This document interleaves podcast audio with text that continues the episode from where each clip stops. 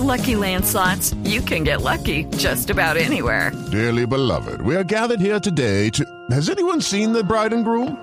Sorry, sorry, we're here. We were getting lucky in the limo and we lost track of time. No, Lucky Land Casino, with cash prizes that add up quicker than a guest registry. In that case, I pronounce you lucky. Play for free at LuckyLandSlots.com. Daily bonuses are waiting. No purchase necessary. Void were prohibited by law. 18 plus. Terms and conditions apply. See website for details.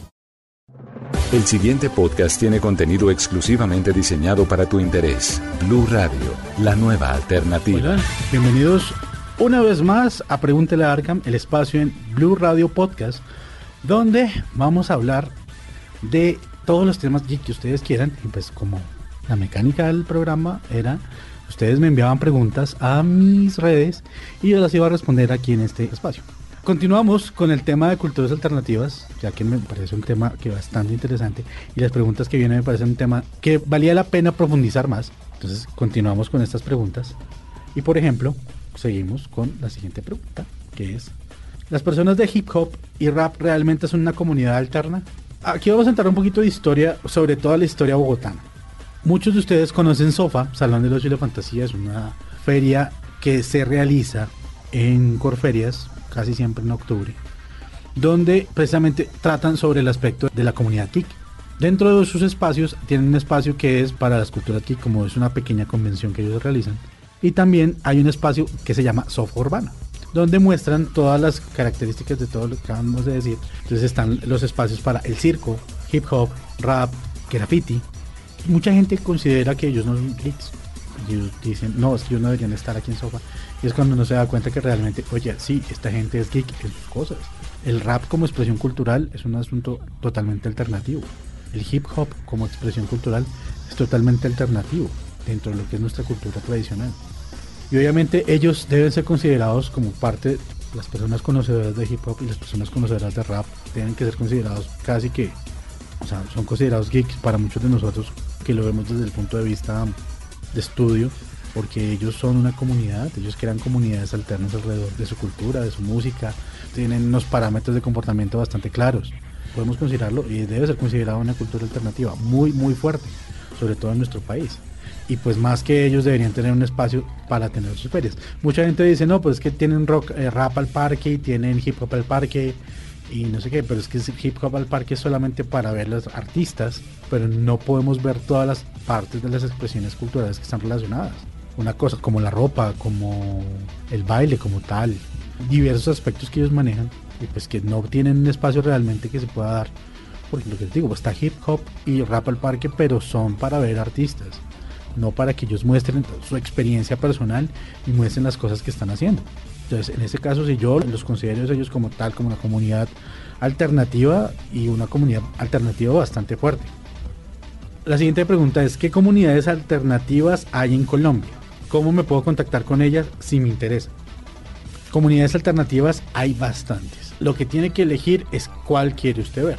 Entonces, si a usted le gustan los deportes extremos y está en Bogotá, por ejemplo, busque al DUNT, D-U-N-T, que empezó siendo una comunidad, eh, ahora es parte de un proyecto del distrito, donde se le da apoyo a las personas que les gustan los deportes alternativos y se han creado asociaciones. Por ejemplo, si a usted le gusta el roller derby, el DUNT tiene una representación.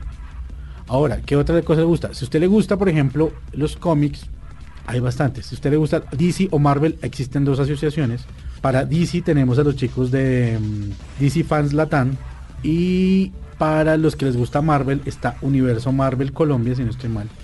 Entonces eso, ¿cómo encontrarlos? Fácil, los encuentra casi todos en redes sociales. Me hubiese encantado pues nombrarlas, pero ahí viene el asunto de que a nivel de gusto, ¿cuál le gusta a usted? Y lo mismo, pues si me está preguntando esto y lo quiere hacer, pues me puede preguntar, me gusta el hip hop, entonces lo puedo relacionar con alguna de ellas y ponerlo en, línea. Pues entonces hágame esa pregunta más específica en mis redes y yo con gusto lo contacto. Pero toda la información está ahí. Un ejemplo muy claro para encontrarlo sería Sofa. Vaya a Sofa, encuentro en las redes de Sofa, por ejemplo, que es una feria especializada en todo lo que son las culturas alternativas realmente, como feria. No sé si exista una convención, esa sí sería una pregunta interesante.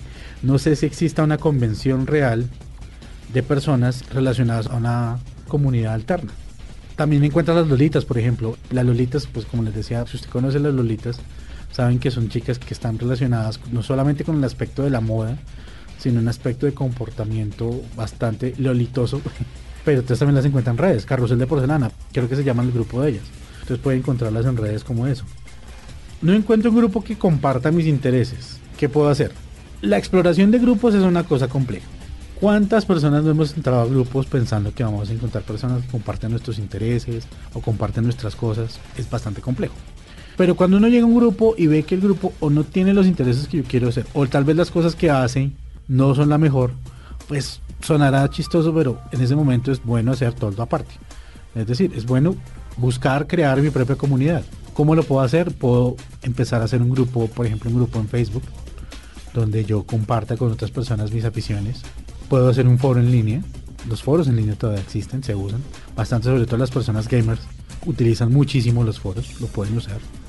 ¿Por qué no abrirlo? Buscar en bibliotecas y buscar en universidades, hacer un tablón, por ejemplo, de anuncios. Quiero reunirme con personas que les guste, no sé, jugar rol, por ejemplo. Muchas personas en la universidad lo hacen. Crear un grupo en la universidad o crear un grupo en el colegio o crear un grupo en el barrio no estaría de más. Lo importante de aquí de señalar es, no hay que tratar de opacar a otras organizaciones. Lo importante es trabajar por un bien común para que todas las organizaciones lleguen a un punto fijo.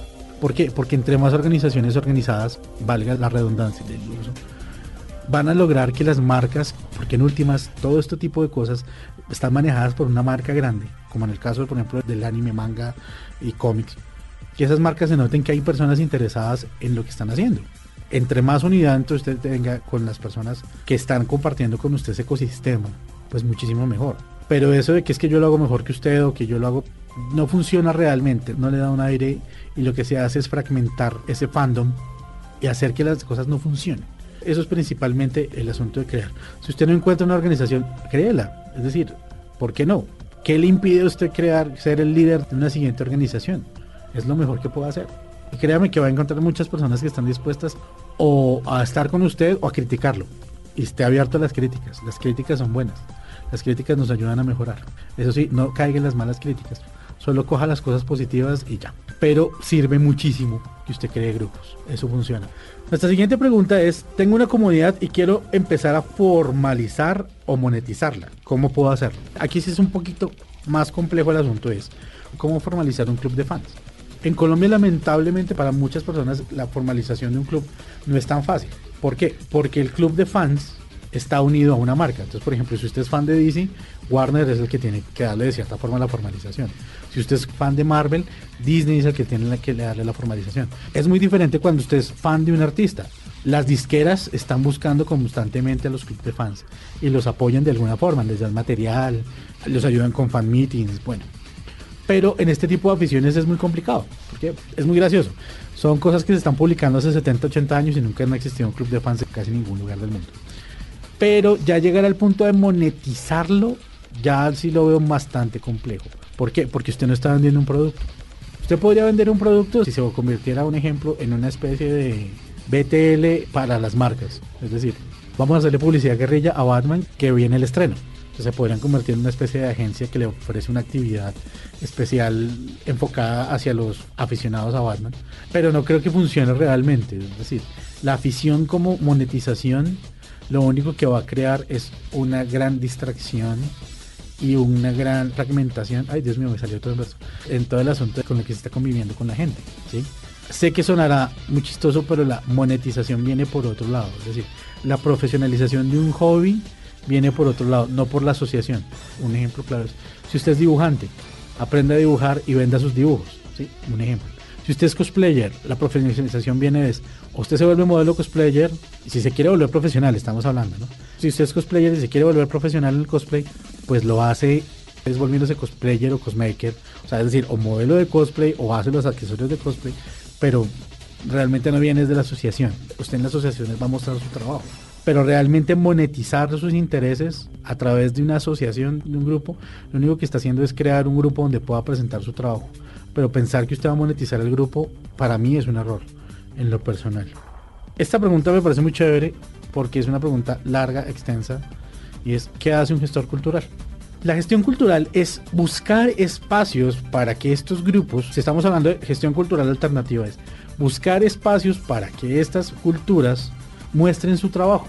desde el punto de vista político, porque esto también tiene política, créanlo ustedes o no, la cultura tiene algo a nivel político. Es decir, para que usted pueda hacer una actividad en el distrito tiene que saber con quién hablar, quién, cómo y cuándo, hablar para poder hacer las actividades. Cuando son actividades de tipo deportivo, por ejemplo. Entonces, tiene que ser desde el punto de vista político, de contactos, por ejemplo, con las casas. Entonces, tomarse el tiempo de ir, por ejemplo, a los chicos de DC a los chicos de Marvel. Me imagino que cada uno ha tenido que hacer un contacto con las casas principales, entonces que son Warner y que son Disney, para que conozcan el club y que los inviten a sus eventos y ellos se comprometan a hacer eh, movimientos en favor de, su afición, de su fandom ha pasado aquí, por ejemplo, aquí en Colombia creo que hay dos, tres grupos de fans de Doctor Who que en un momento dado Sci-Fi, que fue el canal que los tenía, hizo movimientos, me imagino que hicieron acercamientos con ellos. Eso es lo que es el gestor cultural. El líder de un grupo termina siendo la gestión cultural, metiéndose en ese papel de buscar oportunidades para que sus aficiones encuentren un lugar para mostrarlas. Ya si uno se profesionaliza en ser gestión cultural, es esto, no solo crear los espacios, sino también educar a las comunidades para que tengan un mayor éxito en lo que van a hacer. Existen diferentes eventos a nivel mundial donde los gestores culturales se reúnen, muestran qué es lo que está pasando en su país, ¿sí? O también crean eventos para que las personas lo hagan. Es una cosa muy compleja. Aquí, por ejemplo, existía un saludo a Fernando, Fernando Plester, que es un gran amigo, que fue un gestor cultural muy grande que tuvo Bogotá. Pues lamentablemente su proyecto de gestión tenía una casa muy chévere que era Astarte, que era una idea precisamente de esto, era un lugar donde todas las aficiones podían llegar y tener un espacio, pero pues obviamente eso cuesta dinero y las entradas no daban lo suficiente como para mantener el asunto. Pero ese era el ideal de un gestor cultural. El gestor cultural es un guía que toma a estas personas y los va llevando por un camino bueno de mostrarles cómo mostrar y mejorar su fandom. Hay algunos que hemos trabajado con ello, hay otros que están empezando a trabajar con el asunto, pero la idea es ojalá que podamos apoyarnos entre todos y sobre todo que esto, que las comunidades geek y todos estos temas aquí que tanto nos apasionan, los temas ñoños, pues podamos llegar a algún lugar con todo esto. Y la siguiente pregunta es, ¿qué esperan los gestores culturales de las comunidades de fans? Es fácil, un gestor cultural va a buscar una comunidad de fans que esté comprometida con su fandom. Es decir, que están haciendo actividades, que tienen movimiento en redes. Ahora las redes son muy importantes. Las redes son un componente muy, muy importante en mostrar el trabajo de las comunidades. Entonces, ¿qué va a buscar un gestor cultural en ellos? Va a buscar que muestren su trabajo bien, que estén comprometidos con su trabajo, que sepan minimizar los roces entre ellos y entre ellos mismos y otras comunidades. Es decir, que estén dispuestos a trabajar con otras comunidades. Es un problema muy grande de las comunidades acá, es que no trabajan con otras. Tienen el lío de que queremos ser los protagonistas, cuando se nos dan cuenta que realmente el protagonismo es por otro lado. ¿Qué más esperan los gestores culturales de las comunidades? Que aprendan a escuchar. Es decir, muchas veces uno se toma el trabajo como gestor cultural de darles unas guías y no las escuchan. Entonces también hay que aprender a escuchar y aprender a ver cuál es el camino que recorrió esta persona, qué nos sirve, qué no nos sirve. Bueno, recuerden que la vida es tomar solo lo positivo y escuchar las cosas negativas y tomar acción. Pero si llegar a un punto donde la gestión cultural le pide a ellos es, en resumen, muestre la mejor manera qué es lo que se está haciendo por su afición. Ahora, que nos pongamos en un papel complicado porque a veces terminamos siendo como el papá de las comunidades y se convierta en asunto como de una relación de familia, pues sí se puede dar, eso no tiene ningún lío, al fin y al cabo esa es la idea de estos asuntos. Pero si en últimas la gestión cultural funciona es así, que un gestor cultural busca a estas comunidades y busca el espacio para que esas comunidades florezcan, por decirlo en un término coloquial bonito, y puedan encontrar un espacio para mostrar su fandom. Y ya para terminar este especial, más, más allá de cultura alternativa, más de cultura. Les, maestro, ¿qué viene después de los hipster, mainstream y millennials? No sabemos. O sea, el mundo nos va a sorprender. Estamos viviendo precisamente en la parte de los millennials que se ha catalogado como los nuevos jóvenes, es decir, la nueva generación, que quieren cambiar el mundo para muchos. Pero pues también realmente me parece que es un paso cultural que tenemos que dar. Donde estamos integrándonos más cada día a los otros seres humanos, donde cada día estamos más unidos a la tecnología y cada día estamos más unidos a muchísimas cosas más. Y nada, no vamos a saber qué pasa hasta que pase. Pero igual dentro de las comunidades pues vendrán muchas cosas nuevas, viene mucha gente nueva, he visto muchísimas personas nuevas meterse en este asunto cultural que es una bendición porque esto significa que vamos por buen camino, significa que estamos creciendo y que las personas que somos aficionadas a cosas alternativas vamos a encontrar un futuro bastante chévere, no solo en nuestro país, sino en América Latina en general. Entonces, si quieren seguir hablando del tema, recuerden que me encuentran en redes como arroba arcamko, nos están escuchando por Blue Radio. Recuerden que nos encuentran en Facebook como Blue Radio Colombia y en Twitter como arroba Blue Radio Co. Nos escuchamos en una siguiente oportunidad. Un gran abrazo. Chao.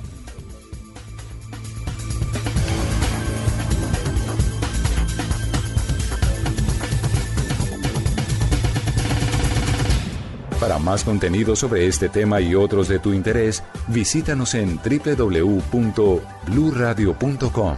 Blu Radio, la nueva alternativa.